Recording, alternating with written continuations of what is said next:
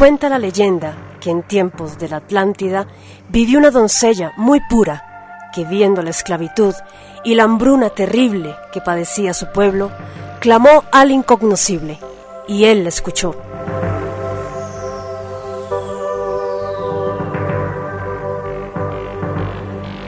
Mandando a su enviado, quien le entregó unas semillas de cereal que saciarían el hambre de su pueblo, y una semilla de piedra de la que brotaría un héroe que los liberaría del yugo esclavizador.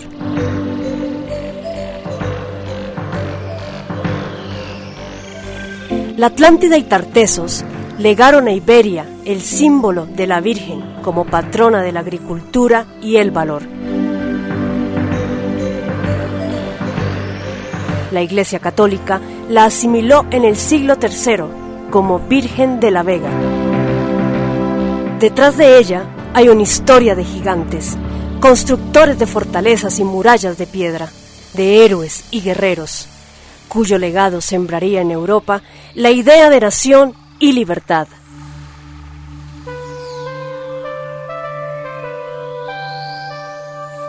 La leyenda popular narra que los cristianos que huían de la Vega de Granada, ante el avance de la conquista musulmana, trajeron consigo la imagen de la Virgen de la Vega.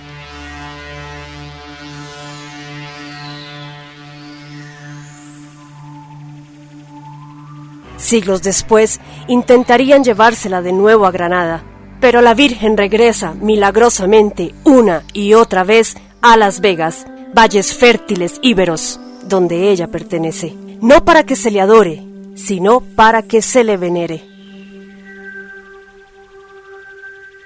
Desde entonces, ella representa nuestros anhelos de libertad, verdad, trabajo, bienestar y soberanía.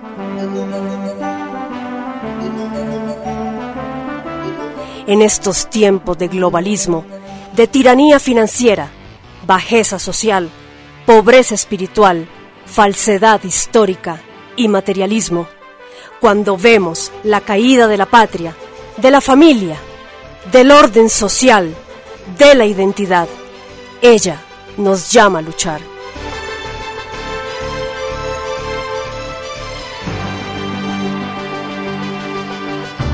Pero para luchar, primero tenemos que despertar. Y por eso, en este espacio, abordaremos temáticas que pueden conducirnos a esta mutación. Revisionismo. Sabiduría hiperbórea. Metapolítica. Gnosis y esoterismo. Omniología y alienología. Solo con este conocimiento trascendente podremos vislumbrar lo que nuestros ancestros veían en ella, construyendo la grandeza de la Europa y América milenarias, cuyos vestigios perduran hasta el día de hoy.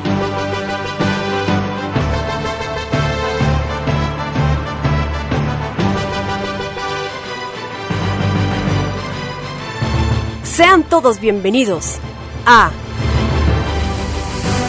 Vocera de la Vega.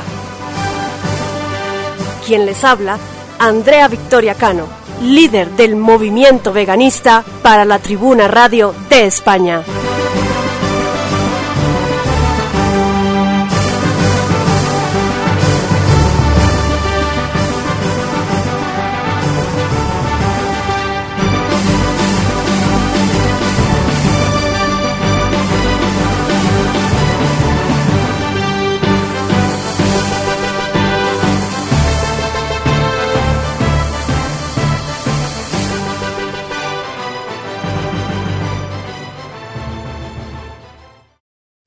Iniciamos la quinceava entrega del programa Vocera de la Vega, que se transmite desde Bolivia para la Tribuna Radio de España.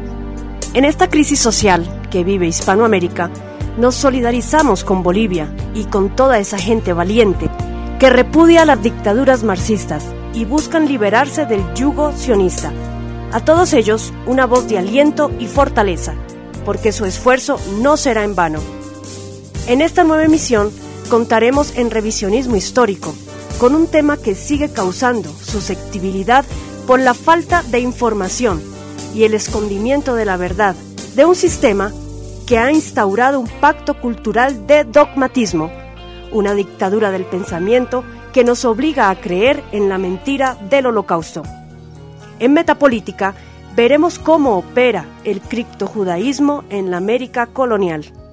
En Gnosis revelaremos un simbolismo que ha sido distorsionado por intereses políticos y religiosos. Y para terminar, en Omniología, un compendio de descubrimientos que cuestionan las teorías oficialistas sobre el pasado de la humanidad. En los micrófonos, Andrea Victoria Cano, quien nos llevará en un viaje maravilloso por la senda de la verdad y del conocimiento.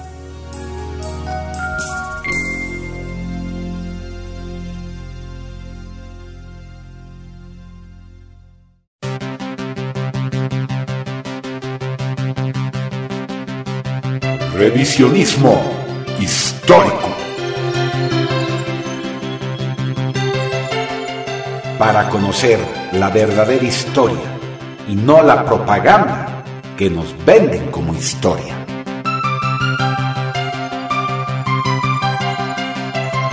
Libros e información censurada. La historia oculta del mundo. Entrevistas y sus protagonistas. Radio de.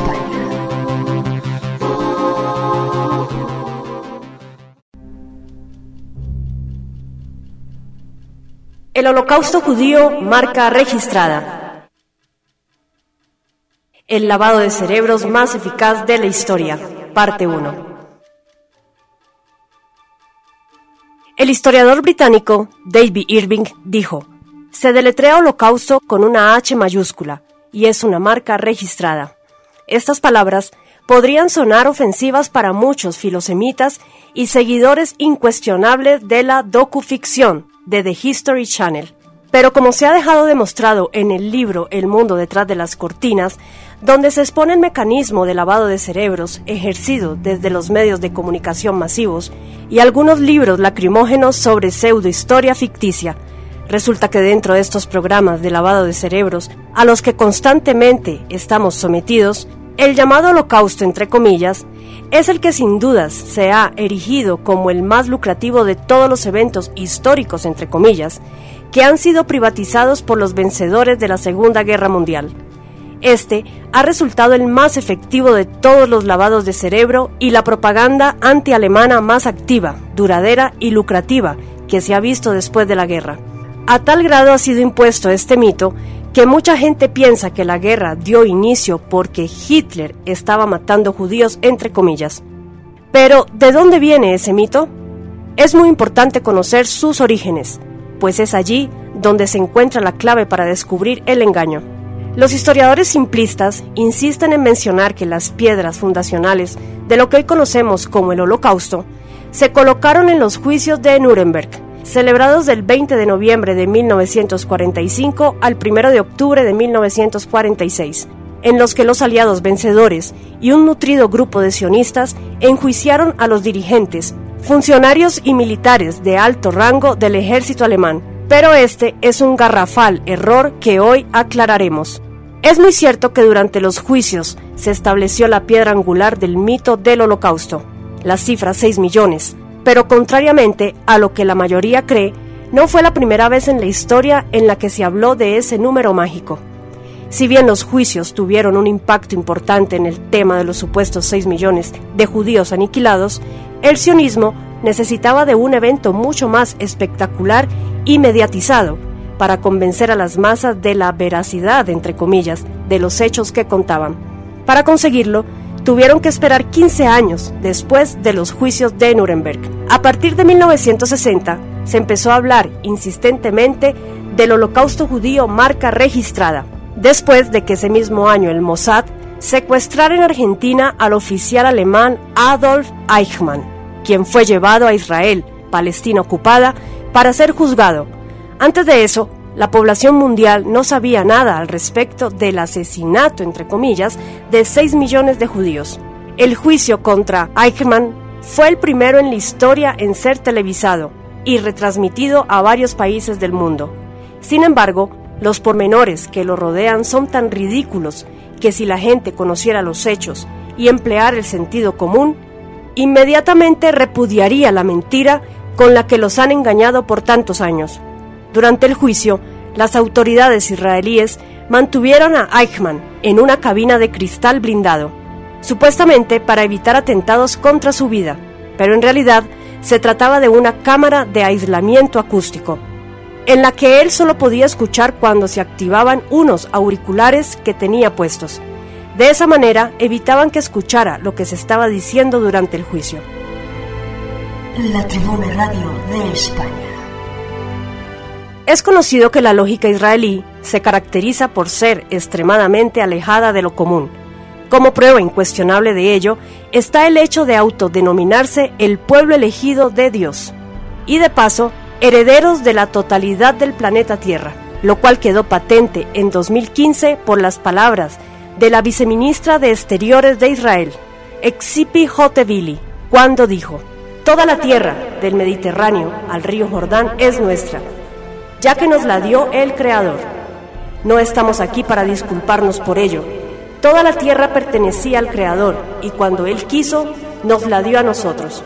Esa es la lógica con que se manejan los asuntos de política exterior en Israel. Todo se resume a los designios de su Dios. Lo que en el mundo detrás de las cortinas se ha dado en llamar la geopolítica de Diosito. No debe extrañarnos que los políticos israelíes hagan gala de su ilógica lógica, pues su historia está plagada de fantasías teatrales, contradicciones históricas que desafían las más fundamentales leyes de la física y las matemáticas, y declaraciones de sus políticos que tumban de pronto y sin piedad mitos que por años habían sido mantenidos a fuerza de propaganda. Un ejemplo fue cuando el flamante primer ministro de Israel, Benjamín Netanyahu, se le ocurrió decir Hitler no quería exterminar a los judíos en aquel tiempo, los quería expulsar. Y el Hak Amin al-Husseini fue a Hitler y le dijo, si los expulsas, vendrán aquí, a Palestina. Entonces Hitler preguntó al gran Mufti, ¿qué tendría que hacer con ellos? Y el Mufti le contestó, quémalos. Por estos comentarios, ahora es conocido como Netanyahu el revisionista, entre comillas. Y así, el ultracionista Netanyahu consiguió limpiar de una vez por todas la imagen de Hitler, algo que ni David Irving, el mejor revisionista del mundo, había logrado. Y como no podía ser de otra forma, con ese mismo modus operandi tan fuera de la lógica, nació el mito del holocausto.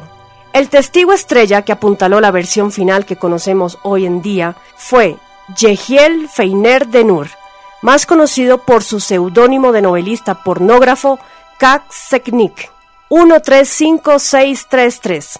Se trata de un escritor de revistas y libros pornográficos que en 1960 fue el primer hombre sobre la faz de la Tierra en contar la versión de los hechos que hoy conoce todo el mundo, con el detalle de los 6 millones, las cámaras de gas, el canibalismo, las divisiones sexuales de mujeres judías para dar placer a las SS, incluyendo un sobreactuado desmayo durante su declaración en el juicio de Eichmann lo contado por K.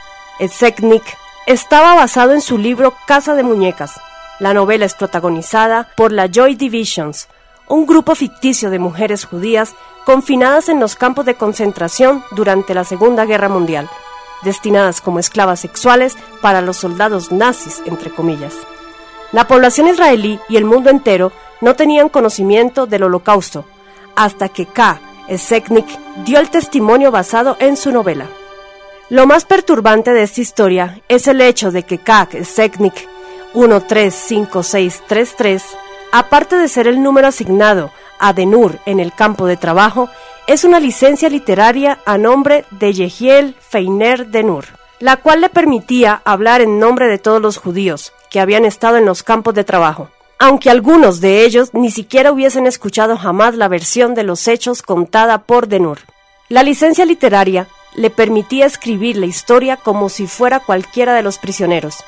La lógica de los apologistas de Yehiel Feiner de Nur es, puede que decidiera no contar la historia como Yehiel Feiner, desde su propio punto de vista, sino como el preso identificado como KZ. K. Seknik era el acrónimo de KZ, abreviatura de Concentration Lager, campo de concentración. Es una licencia literaria para poder escribir la historia como si fuera cualquiera de ellos. Como yo lo viví con ellos, puedo hablar por ellos, como si fuera todos ellos. Este extraño comentario lo podemos ver en un documental publicado en el año 2008, Stalax, Holocausto y Pornografía en Israel.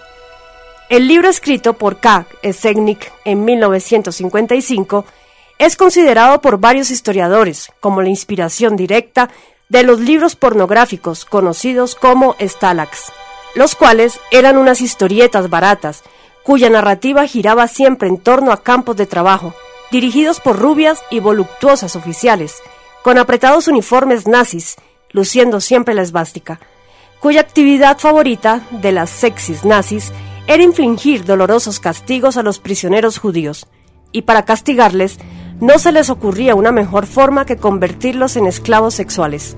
Un ejemplo de esto es el título, Yo fui la puta privada del Dr. Schultz. Yehiel Feiner de Nur declaró durante el juicio de Eichmann con una fingida voz temblorosa, Yo estuve allí unos dos años.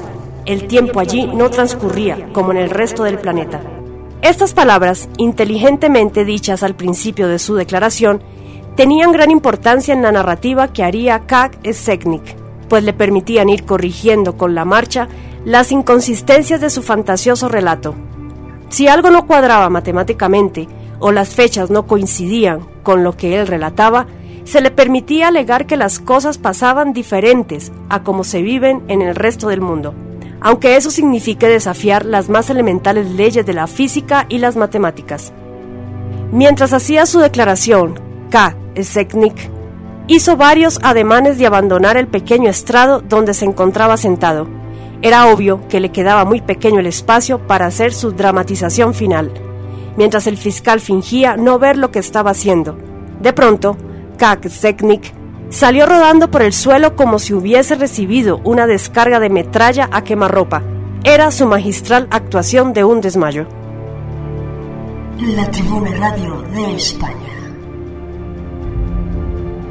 A pesar de que resulta vergonzoso saber de dónde proviene realmente la historia del holocausto, muchos medios oficiales siguen promoviendo como verdades estas mentiras, ya sea por ignorancia, pereza profesional o simple alineamiento con intereses muy poderosos. Un ejemplo lo podemos ver en el diario El País, que publicó el 24 de julio de 2001 un artículo titulado Yehiel Dinur, escritor israelí, en el que menciona con total descaro. Una generación entera de israelíes conocieron los horrores de los crímenes nazis a través de los libros de Dinur que escribió entre otros Salamandra 1946, Casa de Muñecas, 1953, acerca de las mujeres judías que eran prostituidas para servir a los placeres de los oficiales nazis. Y El reloj, Historias del Holocausto, 1960. Sus obras han sido traducidas a decenas de idiomas y contienen descripciones detalladas de lo que presenció en Auschwitz, incluidos la tortura, el canibalismo o el abuso sexual de niños. A pesar de que se ha demostrado la falsedad de las ridículas historias de Seknik, el diario El País sigue contribuyendo a la idiotización de las masas, publicando historias falsas. Pero el hecho de tomar libros basados en mentiras o ficción y hacerlos pasar como historia verdadera es una práctica que se repite constantemente en lo referente al holocausto judío marca registrada. Otro ejemplo de los libros fraudulentos que componen la liturgia de la religión del holocausto judío es el libro titulado Noche, publicado en 1956. Se trata de un libro que por mucho tiempo pasó como la obra de Eliezer Wiesel, Eli Wiesel, cobrando 25 mil dólares en concepto de discursos de 45 minutos, donde narraba sus supuestas experiencias en los campos de trabajo de Auschwitz y Buchenwald. Incluso llegó a ganar un premio Nobel de la Paz por dicho libro. Sin embargo, en realidad lo que hizo Elie Wiesel es usurpar la personalidad de Lazar Wiesel, autor del libro Mundo Escucha, que se publicó en Hungría en el año 1955. El impostor Elie Wiesel tomó este libro, le quitó algunas partes al original y lo reimprimió en otros idiomas para hacerlo pasar como una obra de su autoría. Pero Wiesel no se esperaba que esta información fuera hecha pública por Miklos Gruner, un húngaro de origen judío que estuvo en los campos de trabajo alemanes, donde conoció y formó una amistad con Lazar Wiesel. En 1986, 30 años después del plagio, todo se complicó para el impostor Eli Wiesel, cuando un medio de información impreso de Suecia contactó a Miklos Gruner, invitándolo a reunirse con su amigo Eliezer Wiesel. Gruner respondió que él no había conocido a nadie llamado Eliezer, pero el periódico le aseguró que era el mismo hombre que fue su amigo y que estaba marcado con el número A7713 en su brazo. Lo que pasó a continuación es otra de las muchas vergonzosas historias de las que se compone el mito del holocausto judío marca registrada. Miklos Gruner declaró: Estaba muy contento por la idea de reunirme con Lázar, pero cuando salí del avión me sorprendí de ver a un hombre al que no reconocí. Alguien que no hablaba ni siquiera húngaro, sino que hablaba inglés con un marcado acento francés. Así que nuestra reunión finalizó en 10 minutos. Como despedida el hombre me regaló un libro titulado La Noche, del cual afirmaba ser el autor. Acepté el libro del cual no sabía nada, pero luego les dije a todos que ese hombre no es la persona que pretende ser. Después de mi encuentro con Elie Wiesel, investigué por 20 años y descubrí que el hombre que se hacía llamar Elie Wiesel nunca estuvo en un campo de concentración y no figura en ninguna lista oficial de prisioneros. Durante su corta visita, Miklos Gruner también le preguntó a Elie Wiesel acerca del supuesto número tatuado que decía llevar en su brazo, a lo cual el impostor Wiesel le respondió que no quería mostrarlo para no exhibir su cuerpo. Gruner, bastante molesto por la usurpación y robo de la obra de su amigo, después declaró: Eli Wiesel nunca quiso reunirse conmigo otra vez. Se convirtió en alguien muy exitoso. Gana 25 mil dólares por cada discurso de 45 minutos sobre el holocausto. He reportado oficialmente al FBI que Eli Wiesel es un impostor, pero no he tenido respuesta. Incluso me he quejado con la Real Academia Sueca de Ciencias, pero sin ningún resultado. Los medios de comunicación de Estados Unidos y de Suecia que he tratado de contactar son indiferentes a mis palabras. He recibido llamadas anónimas diciéndome que podría recibir un tiro si no me callo. Pero ya no tengo miedo de morir.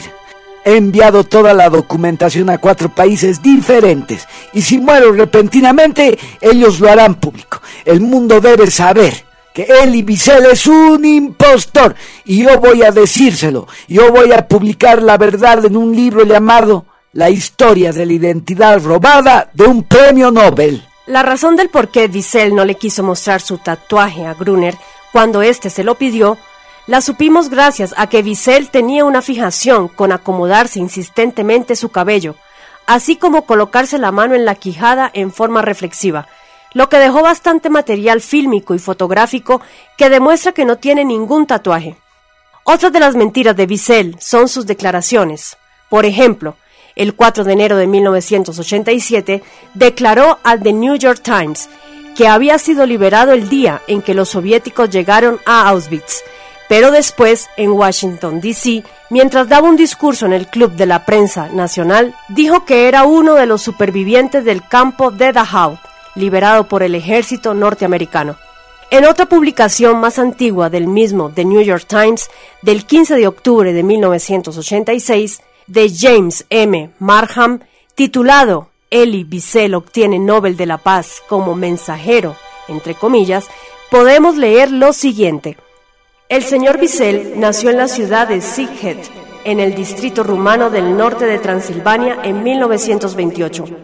Fue deportado con su familia a Auschwitz cuando era un niño y luego a Buchenwald. Su madre y su hermana murieron en Auschwitz y su padre en Buchenwald. A la edad de 16 años fue liberado de Buchenwald y se mudó a París, donde adoptó el idioma francés. En 1958 publicó su primer libro, La Nuit, Night, que relataba su terrible experiencia en los campos de exterminio nazis. La bilocación, entre comillas, es un fenómeno que puede ser divino, paranormal o sobrenatural, por el cual según una persona puede estar ubicado en dos lugares diferentes al mismo tiempo. En la religión católica abundan historias de este tipo, pero en el caso de Elie Wiesel pasa algo increíble, pocas veces visto. Para él, el poder de la bilocación es muy poca cosa, puesto que aparte del superpoder de convertirse en otra persona y manipular la realidad a su antojo, también tenía el poder de la trilocación, pues fue liberado de tres campos diferentes. Auschwitz, ubicado en Polonia, Dachau, ubicado en la ciudad de Dachau, al sur de Alemania, y Buchenwald, ubicado en la ciudad de Weimar, en Alemania. La ruta más corta que podemos tomar para cubrir la distancia entre las ciudades de Weimar y Dachau es de 391.1 kilómetros. ¿Cómo hizo Elie Wiesel para ser liberado de esos campos al mismo tiempo?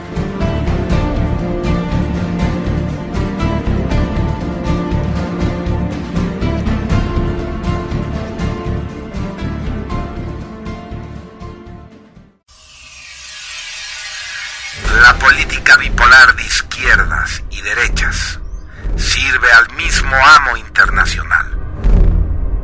Nada en ella hay de espiritual. Es tiempo de una tercera posición, de una nueva opción.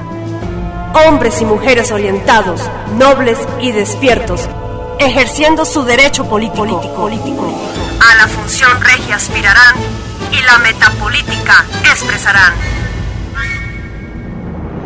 Meta política. Un espacio para reconocer personas, obras y organizaciones de nuestro tiempo, que con su trabajo visible luchan contra el nuevo orden mundial.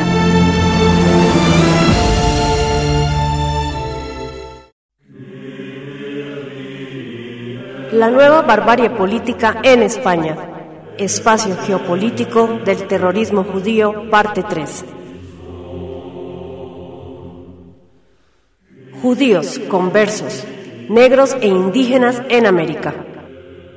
Una serie de investigaciones que se realizaron desde muy distintos ángulos, desde lugares geográficos absolutamente diferentes y desde posiciones ideológicas o religiosas antagónicas entre sí, convergen todas en sostener dos hechos capitales que originaron el mundo moderno en Occidente. Tanto en el proceso de la esclavitud negra, un mega genocidio en el cual perecieron 100 millones de africanos, como en las distintas formas de servidumbre a que son sometidos los indígenas de América del Norte, Central y del Sur. Participan decisivamente el cripto-judaísmo español en América, junto a importantes grupos de judíos, en su mayoría sefardíes, expulsados de España y Portugal, que encuentran refugio en Inglaterra, Holanda, ciudades de África del Norte, etc. En el caso específico de la servidumbre y posterior aniquilación física de grandes masas de indígenas americanos, la documentación existente en la actualidad no deja lugar a dudas de que los principales ejecutores de esas empresas eran conversos, es decir, marranos, españoles y portugueses que llegaron a ocupar cargos muy altos dentro de la corona y de la propia Iglesia Católica Española. Una de las originalidades étnicas de la España moderna es la de ser la gran nación occidental, que ha asimilado más elementos semíticos. A finales del siglo XV, el hecho cargado de consecuencias en la reciente cristianización de un gran número de elementos judíos, que ocupaban un lugar de primer orden en la burguesía comerciante y que tenía lazos con la aristocracia. Bataillon subraya en repetidas oportunidades el enorme peso social y cultural de los judíos conversos dentro de la sociedad y el poder español de la época. Pues bien, y en esto no se ha puesto hasta hoy la atención debida, los cristianos nuevos venidos del judaísmo constituyen un terreno de elección para las nuevas tendencias morales y místicas que la revolución espiritual del siglo XVI oponía al formalismo ceremonial y que se encadenaban, pasando por encima de la Edad Media, por encima también de los orígenes cristianos, con la tradición de los salmos y del profetismo hebreo.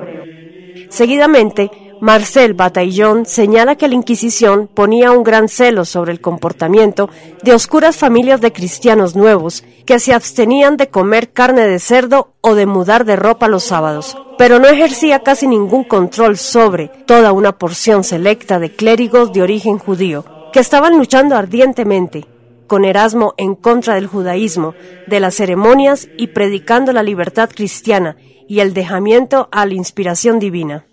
Además, en la costa suratlántica de la América del Sur, Brasil, Uruguay y Argentina, los marranos son los principales organizadores del contrabando, que fue la actividad económica por excelencia, que finalmente lleva a las distintas guerras de independencia y a la formación de distintas oligarquías nativas, profundamente emparentadas con esos conversos contrabandistas. Los marranos portugueses residentes en Brasil primero establecen una alianza militar con Holanda contra Portugal, cuando la Corte de Lisboa integraba la corona española, y luego encabezan a los bandeirantes, cuando Portugal se convierte definitivamente en apéndice de Inglaterra, que expanden el territorio lusitano en el sur de América, en detrimento no solo de España, el gran enemigo de judíos conversos y judaizantes, sino especialmente de las tierras administradas por las misiones jesuíticas. La Tribuna Radio de España.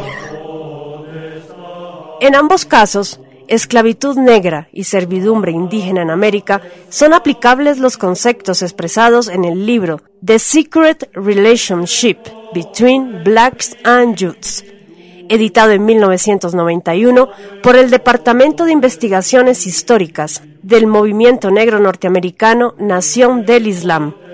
Los judíos han estado ligados en forma innegable a la mayor operación criminal jamás emprendida contra toda una raza, el holocausto de los negros de África.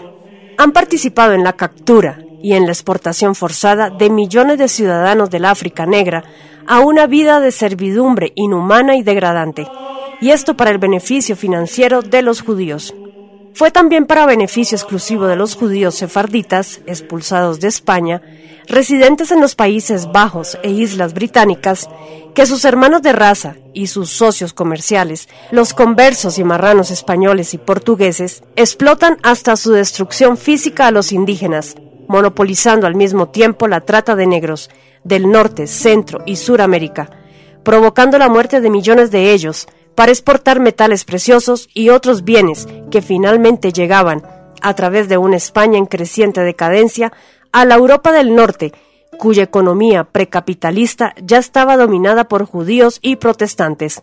En el transcurso de los siglos XVI y XVII, conversos y sefarditas exiliados se encuentran ligados por redes económicas basadas en la mutua confianza, un factor que habría de contribuir poderosamente al amplio desarrollo de los intercambios internacionales, característico de aquella época. La importancia de los judíos en América, a excepción de los Estados Unidos, que merece un análisis particularizado, cobra ribetes a la vez espectaculares y sombríos en un país como la Argentina, donde sobre una importante corriente marrana, convertida en clase dirigente desde mediados del siglo XIX, se ubica posteriormente una de las más grandes inmigraciones judías askenazis, fines del siglo XIX, mediados del XX.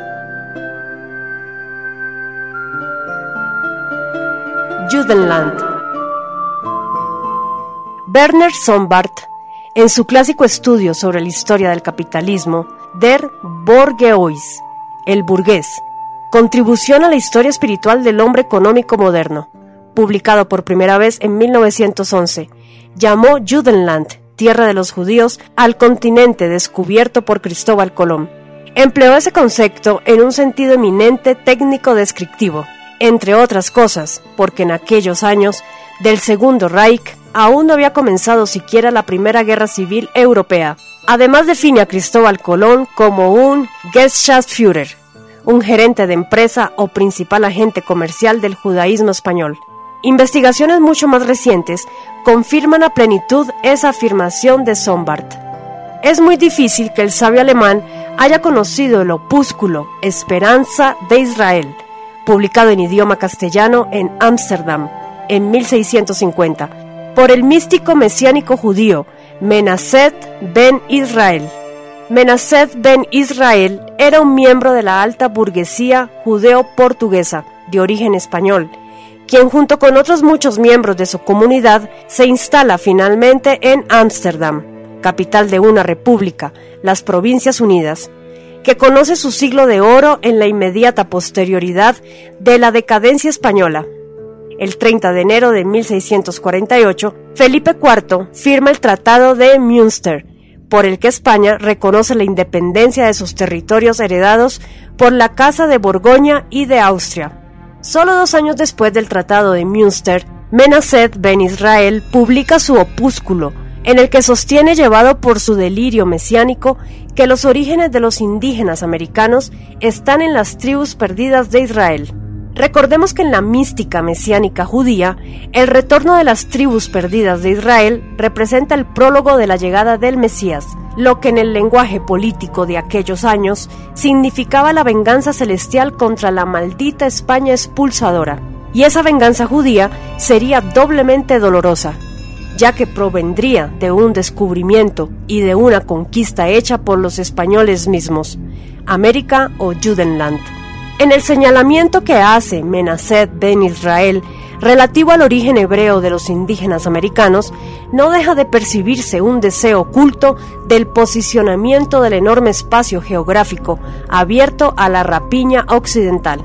Ese deseo oculto se convierte en realidad económica por obra de las empresas delictivas de los marranos americanos. Además, serán esas empresas delictivas las que conformarán el capital inicial, sin el cual el despegue del capitalismo europeo y luego del mercado mundial vía Ámsterdam primero y Londres después hubiese sido imposible. El origen del capitalismo como sistema económico originado en el dinero barato americano. De inmediato veremos por qué ese dinero era barato, entre comillas. Sigue una trayectoria geográfica europeo-americana y africana perfectamente diseñable en el mapa. Ese desarrollo básico era el siguiente. Primero, partida de falsos conversos y sefardíes españoles y portugueses de Europa rumbo a América. Segundo, instalación de esclavos negros africanos en América a través de empresas controladas por criptojudíos americanos, la nación portuguesa. Gran parte de ellos provenientes de las colonias africanas de Portugal. Tercero, el reembolso de los beneficios, a través de un contrabando de capitales o en términos contemporáneos, evasión de divisas directamente a los sefardíes de Ámsterdam. De allí proviene el siglo de oro holandés y el origen financiero del sistema capitalista. Esta fase de la operación dejaba de ser meramente inmoral para convertirse en francamente ilegal, ya que todo ese ciclo económico se realizaba lógicamente fuera de las normas comerciales establecidas por la monarquía española. Contra esos empresarios criptojudíos estaba específicamente orientada la Inquisición en América. En ese sentido muy exacto y preciso, recomendamos a los oyentes la lectura de las actas del Tribunal de la Inquisición de Cartagena de Indias. Existen copias disponibles en varias bibliotecas de España y América, exactamente en la Biblioteca Nacional de Madrid, donde la bibliografía existente sobre la Inquisición es tan grande que resulta materialmente imposible transcribirla en un ensayo para este programa. La Tribuna Radio de España. Sobre el puerto de Cartagena de Indias, los esclavos negros y las actividades de los judíos portugueses, escribe una de las principales especialistas españolas. Desde 1595 a 1640, unos 135.000 esclavos fueron desembarcados en Cartagena y otra cantidad similar arribaron a otros puertos del Caribe, Veracruz, La Habana, Santo Domingo, Puerto Rico, Santa María, Costa de Venezuela y Buenos Aires, desde donde se distribuyeron por todo el continente. Cartagena era en aquellos años una ciudad abierta y comercial al ser su magnífica bahía el puerto de invernada de los galeones de España. Era también un enclave perfecto para la conexión con el interior del nuevo reino de Granada y con Portobelo, puerto de reunión de comerciantes peruanos y sevillanos durante los días de sus famosas ferias. A principios del siglo XVII, Cartagena fue un hervidero social, donde los extranjeros, en su mayoría portugueses judaizantes, jugaban un destacado papel. No fue por capricho que se instituyó en ella un tribunal del Santo Oficio. Los navíos negreros llegaban a su puerto desde Guinea, Cabo Verde o Angola, llevando sus bodegas abarrotadas de hombres de color, maltrechos y desamparados, en pésimas condiciones. Otro investigador judío residente en la Argentina, perteneciente a la escuela fundamentalista Javad Lubavitch, sostiene textualmente, la ganancia de todos los habitantes que se dedicaban al comercio en el Río de la Plata no surgió del comercio dentro del imperio español, sino dentro del sistema antimonopólico de los judíos portugueses.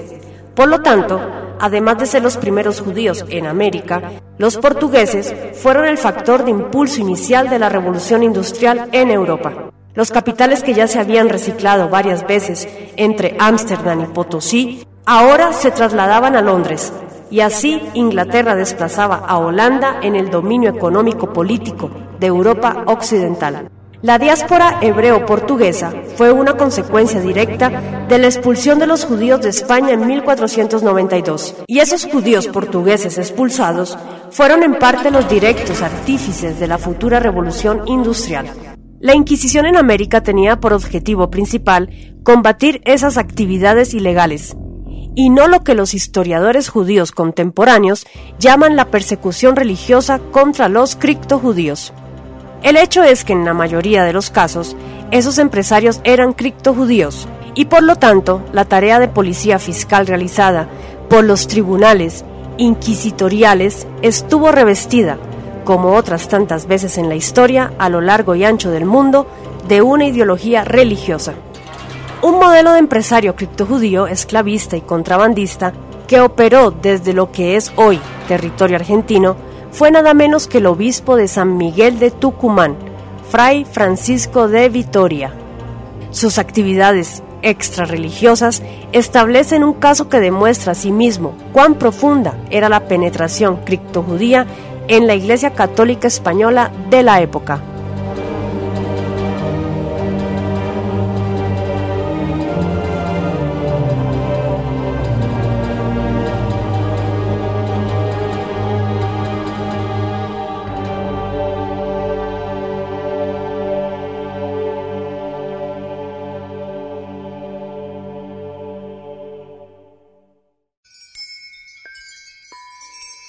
Gnosis y esoterismo. Porque la gnosis, de la nueva era, es para incautos. La verdadera gnosis proviene de la memoria, de la sangre. Cuyo origen para los hispanoamericanos está en los señores de Tarsis de Iberia, padres de nuestra lengua castellana. Prestad atención y abrid bien vuestros sentidos.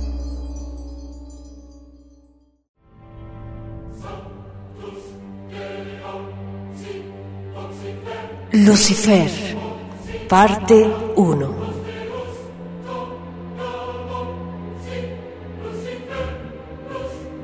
La principal diferencia entre griegos y hebreos, fuera de la evidente recompensa de la obediencia y el temor al Creador, está en que los griegos y la mayoría de los pueblos paganos eran regios y aristocráticos. Se regían por la sangre y el honor. Solo el héroe o sus descendientes podían esperar una existencia en las islas afortunadas o en los campos elíseos, es decir, una existencia celeste, no terrenal. Por el contrario, entre los hebreos, todos los que obedecieran la ley mosaica cualquiera que fuese su nacimiento, actividad o posición social, podrían gozar de un reino terrestre. Por el contrario, entre los hebreos, todos los que obedecieran la ley mosaica, cualquiera que fuese su nacimiento, actividad o posición social, podrían gozar de un reino terrestre, que surgirá de las cenizas del mundo actual. La palabra griega Lucifer no es un nombre, significa luz fuerte o lucero, describe una propiedad del personaje. Luego, Lucifer es el que porta la luz. Satanás tampoco es un nombre. Significa acusador, adversario, desviación, extravío. describe más acciones que propiedades del personaje.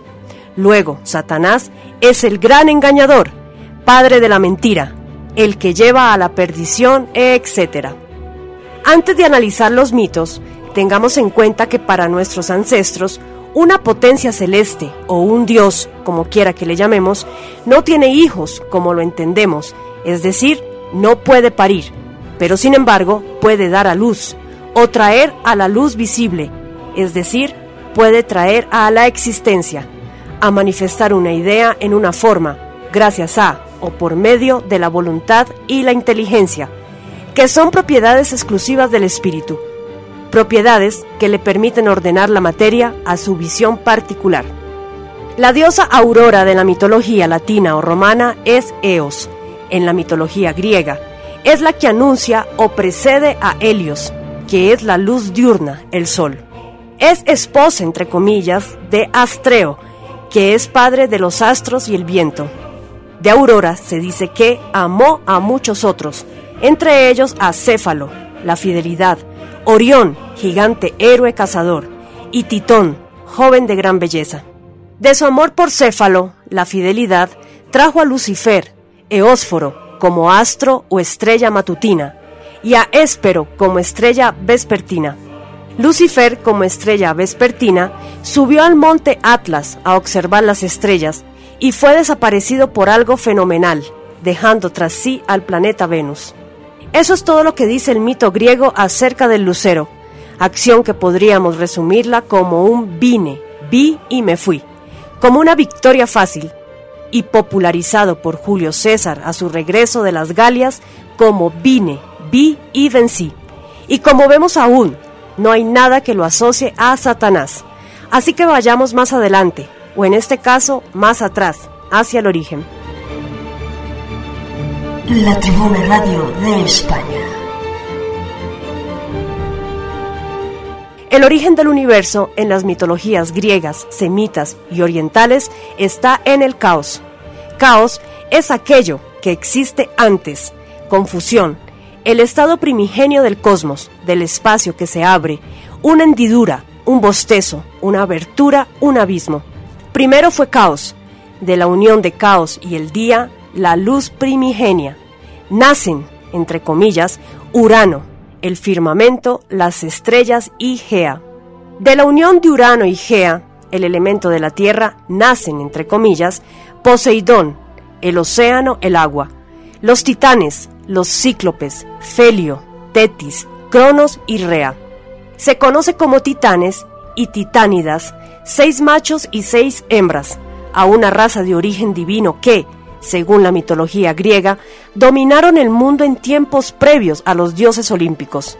Los titanes guardaban estrecha relación con los elementos y principales fuerzas de la naturaleza, desde el sol y la luna hasta los océanos, siendo dominados por el más joven de ellos, Cronos, el tiempo, quien logró derrotar a Urano, el firmamento, con la ayuda de su madre Gea, tierra. De la unión de dos titanes, Hiperión y Tea, o Eurifacea, nacen, entre comillas, Aurora, Helios, el sol, y Selene, la luna. Del amor de Aurora por el semidios Céfalo, hijo de Mercurio, el mensajero fiel, nace, entre comillas, Éspero, Lucifer, como el mensajero de la luz fiel y vespertina. Y del amor de Aurora y el titán Astreo nacen los astros y los vientos, Eósforo, Lucifer, como lucero matutino, Bóreas, viento norte, Notos, viento sur, Euros, viento este, Céfiro, viento oeste. En la mitología griega, Tea, Tía o Teía es madre de Aurora, también escrito Tea, Tía o Teía con H intermedia, llamada también Eurifaesa, de amplio brillo, era la titánide de la vista y por extensión la diosa que dotaba al oro, la plata y las gemas con su brillo y valor intrínseco. La era de los titanes llegó a su fin con la llegada de los dioses del Olimpo, comandados por Zeus en la guerra de los titanes, o titanomaquia, tras lo cual la mayor parte de los titanes quedaron recluidos en las oscuras profundidades del Tártaro. Pero además, un pequeño detalle. En los mitos griegos existe un homónimo de Lucifer y es Faetón. Faetón o Faetonte, en griego brillante, radiante, era hijo de Helios el sol y de Clímene, esposa de Merope, a la que Helios sedujo. Los cretenses le llamaron Adimus, que para ellos significaba estrella de la mañana y de la tarde. Faetón alardeaba con sus amigos de que su padre era el dios Sol. Estos se resistían a creerlo, e incluso uno de ellos decía ser hijo de Zeus, lo cual enojó a Faetón, que terminó acudiendo a su padre Helios, quien juró por el río Estigia darle lo que pidiera. Faetón quiso conducir su carruaje, el Sol, un día. Aunque Helios intentó disuadirle, Faetón se mantuvo inflexible.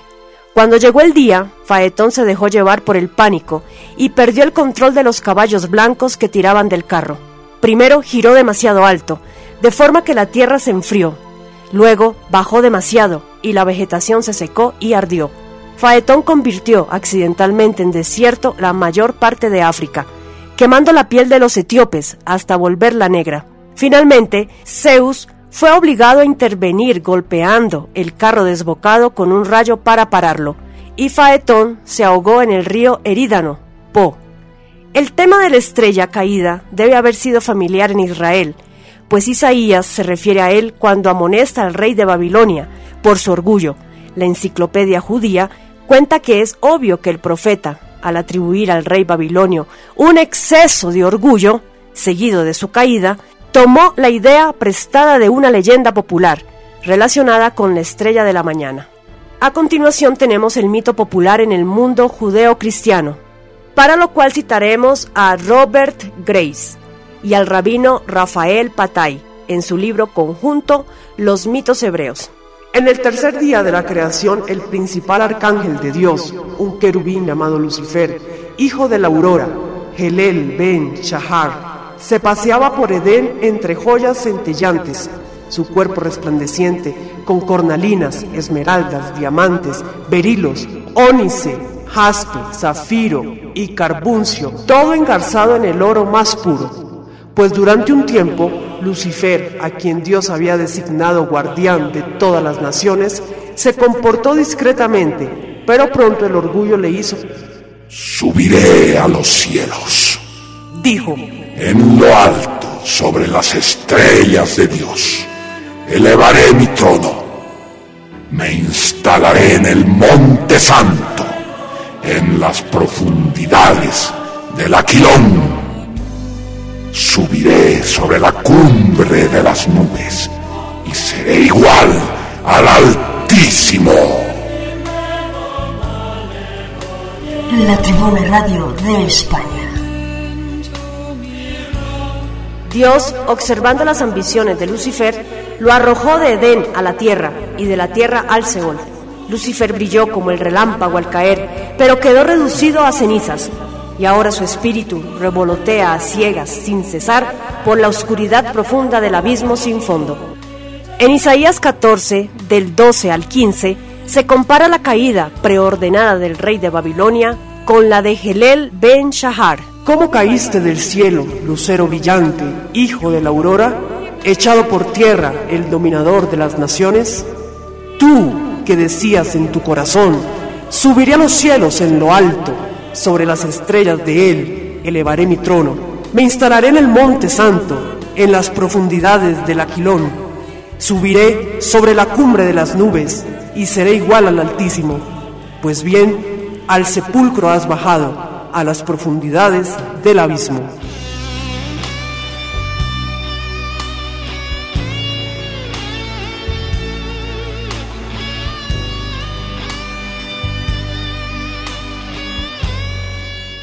Esta breve referencia indica que el mito era lo bastante conocido para que no fuera necesario relatarlo por completo, pues Isaías omite todos los detalles del castigo del arcángel por Dios, llamado aquí Egión, el Altísimo, quien no admitía rivales en su gloria.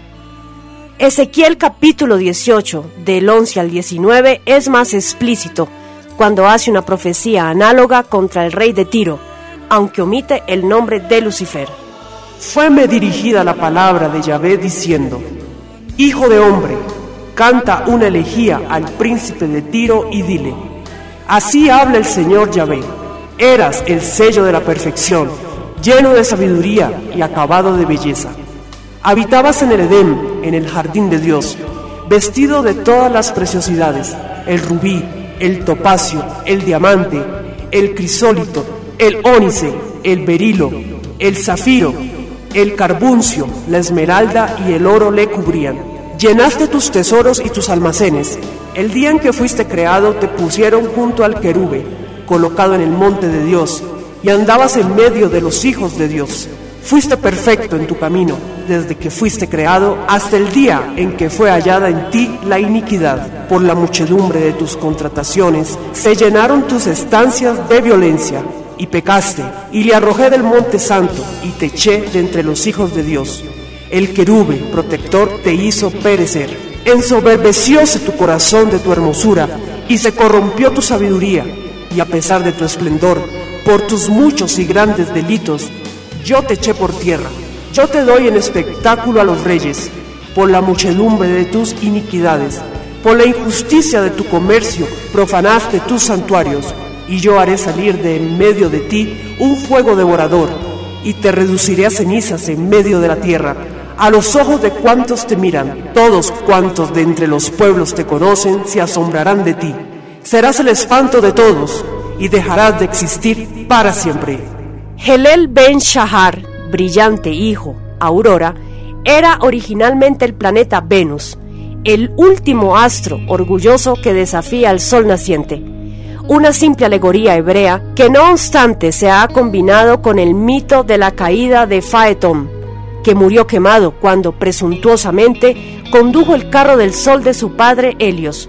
Aunque el mito es griego, parece haber tenido su origen en Babilonia, donde cada año un carro del sol sin conductor que simbolizaba la transmisión de la corona, durante la cual un muchacho sustituto ocupaba el trono real durante un solo día, recorría las calles de la ciudad.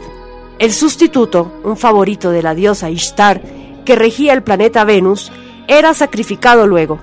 Isaías parece profetizar, por consiguiente, que el rey debe sufrir la misma muerte que su sustituto. En el mito griego, Faetón se identifica con un homónimo. Faetón, hijo de Eos, Aurora.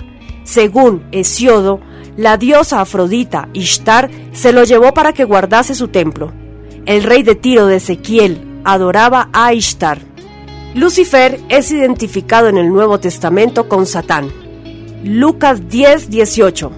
Segunda Corintios 11, 14. Y en las Targum con Samael. En el siglo IV, Jerónimo de Estridón y Tertuliano tradujeron Estrella de la Mañana por Lucifer llevando el elemento mítico de la estrella caída a la mitología cristiana. Como vemos, el ángel caído en desgracia del judeo-cristianismo tiene más de Faetón que de Lucifer.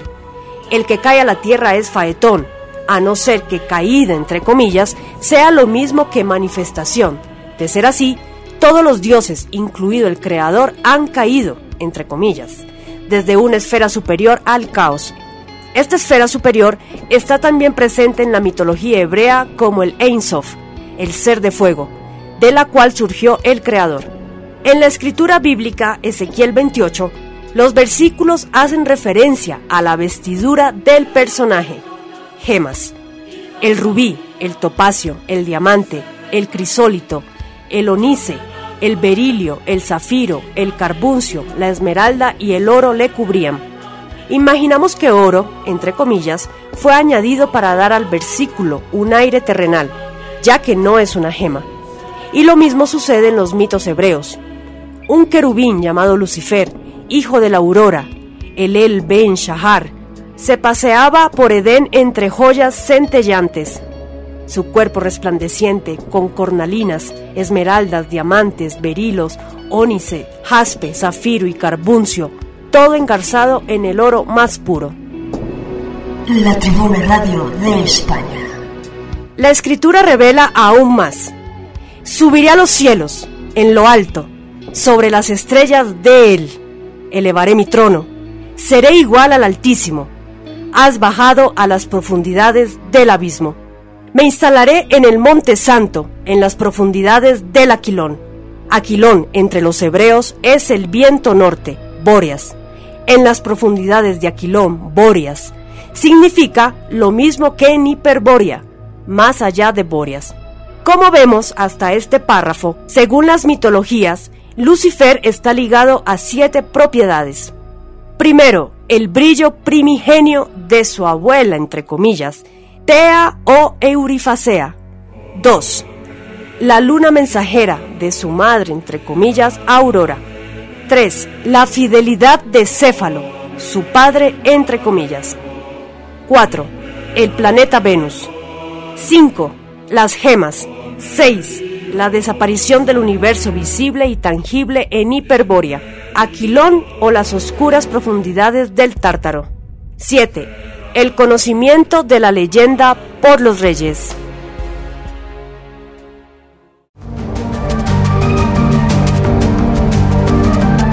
Omniología y alienología.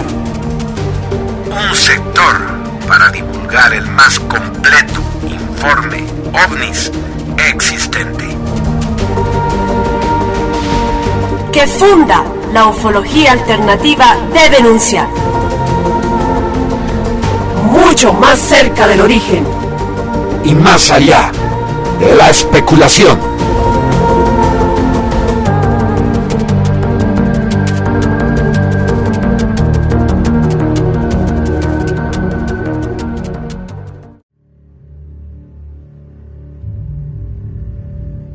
Tras la huella de los dioses, parte 1. El derretimiento de los glaciares en la Antártida revela pirámides. Tres pirámides antiguas han sido descubiertas en la Antártida por un equipo de científicos estadounidenses y europeos. Dos de las pirámides fueron descubiertas cerca de 16 kilómetros tierra adentro, mientras que la tercera estaría muy cerca de la costa. Los primeros informes sobre las pirámides apareció en los medios de comunicación occidentales apenas el año pasado. Unas cuantas fotos se publicaron en algunos sitios web que afirmaban que las extrañas estructuras podrían servir como prueba de que el continente cubierto de hielo solía ser lo suficientemente caliente en un pasado remoto y que una antigua civilización se habría levantado allí. Hasta el momento se conoce poco acerca de las pirámides y el equipo sigue manteniendo silencio sobre el descubrimiento. La única información fiable proporcionada por los científicos era que ellos estaban planeando una expedición a las pirámides para investigar más a fondo y determinar a ciencia cierta si las estructuras eran artificiales o naturales. No se ofrecieron detalles sobre el marco temporal de la expedición. En caso de que los investigadores prueben que las pirámides son estructuras hechas por el hombre, el descubrimiento podría llevar a cabo la mayor revisión de la historia de la humanidad, como jamás se ha hecho. Las imágenes que se han filtrado muestran una estructura piramidal rodeada de hielo.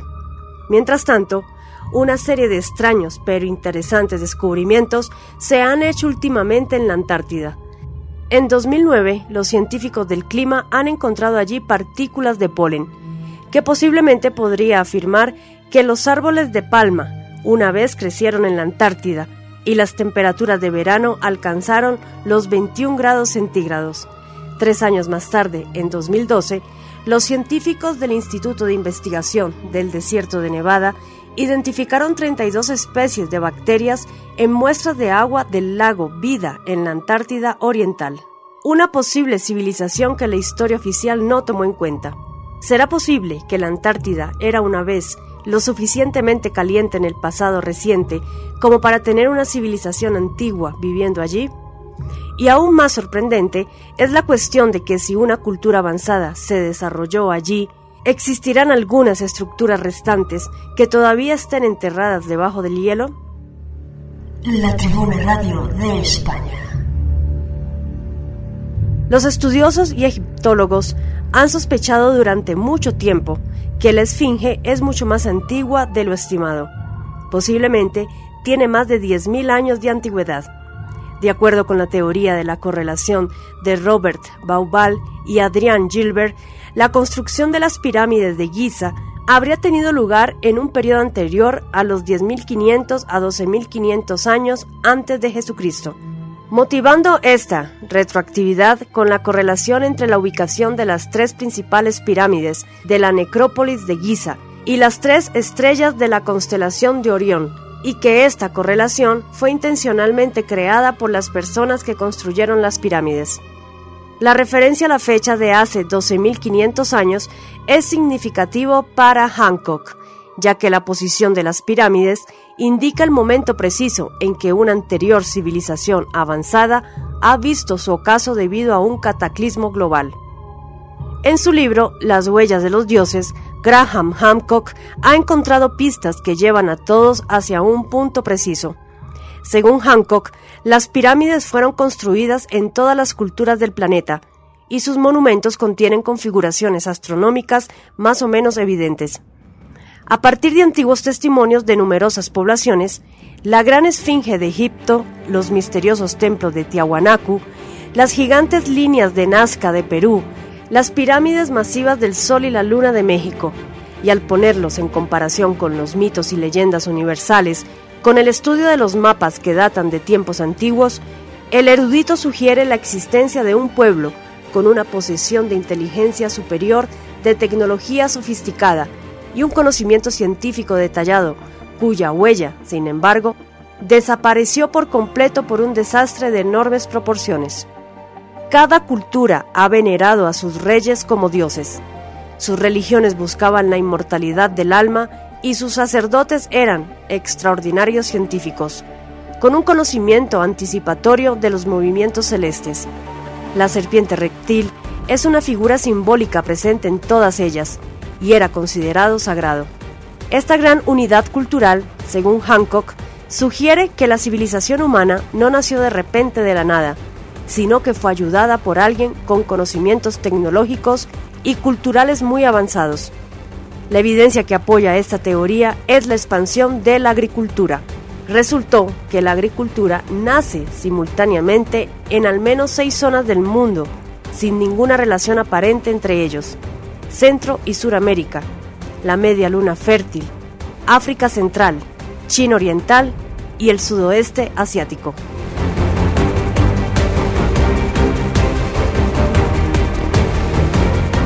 Base alienígena con 6.000 años de antigüedad, descubierta en Turquía. Una base alienígena de 6.000 años de antigüedad, descubierta supuestamente en Turquía, deja perplejos a los arqueólogos que estudian el colosal montículo, una mega estructura increíble, fuera de lugar para el tiempo estimado en que se atribuye su construcción, hacen 6.000 años. Aunque hemos buscado la fuente de esta información, no hemos tenido suerte. Sin embargo, la existencia de la megaestructura es incuestionable, de eso no hay duda, y con bastante probabilidad se encuentre en Turquía. Estos vestigios atlantes son etiquetados culturalmente por algunos conspiranoicos como alienígenas, y aunque en parte pueden tener razón, y decirse que los atlantes son una mezcla humanoide alienígena, como el resto del género humano, salvo algunas excepciones fuera del rango filogenético Homo sapiens, dolicocéfalo, con acentuados rasgos reptiloides. Para nosotros, constituye un error achacar de alienígena alegremente cualquiera de los restos megalíticos y anómalos que se encuentran diseminados en el planeta, puesto que más que obras de ingeniería alienígena, son vestigios de una civilización anterior a la nuestra, conocida como Atlante, y sus mentores fueron humanos como nosotros. La Tribuna Radio de España. Siria y el secreto nuclear Atlante de Alepo.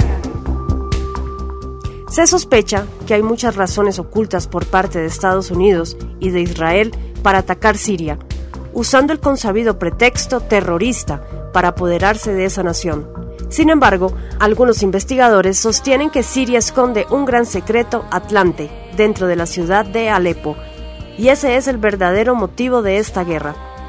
Los restos colosales de una superestructura en Alepo tendrían un origen atlante, puesto que encerraría en sus entrañas una fortaleza interna con una cámara acorazada que contiene barritas solares de plutonio.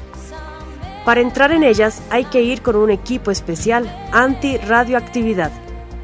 Es muy posible que dicha cámara acorazada, que puede ser enorme, esté llena de lingotes o monedas de oro, así como de objetos atlantes de un valor tecnológico incalculable. Una de las razones que ha llevado a estos investigadores de anomalías a pensar esta conclusión es la distribución del terreno, donde se vería claramente la topografía de la presunta fortaleza, alineada cósmicamente. La superestructura se levantó en un vórtice telúrico de gran potencia, construida con técnicas de sabiduría lítica atlante, que dificultarían localizar la entrada subterránea. Los investigadores han encontrado más coincidencias en los círculos de las cosechas que confirmarían una conexión alienígena. Existe una conexión cósmica o algún mensaje oculto en el Crop Circle aparecido el día 22 de julio de 1991, apareció en Gransdorf, cerca de Hildesheim, Baja Sajonia, y más tarde se localizan con un georradar tres platos idénticos enterrados debajo del Crop Circle. Algunos dicen que es una alineación cósmica, una alineación muy grande que involucra a varios sistemas solares de nuestra Vía Láctea por ejemplo, la alineación con el centro de la galaxia de los soles más grandes. Sin embargo, los investigadores sostienen que sea o no una alineación estelar, se puede apreciar una pauta notoriamente técnica, una palanca de una puerta enorme, que aseguran se corresponde con un sistema de seguridad atlante, por lo que en la fortaleza de Alepo estaría la causa de la guerra actual de Siria, una guerra sostenida y financiada por el aparato mundial sionista usando a Estados Unidos y Europa.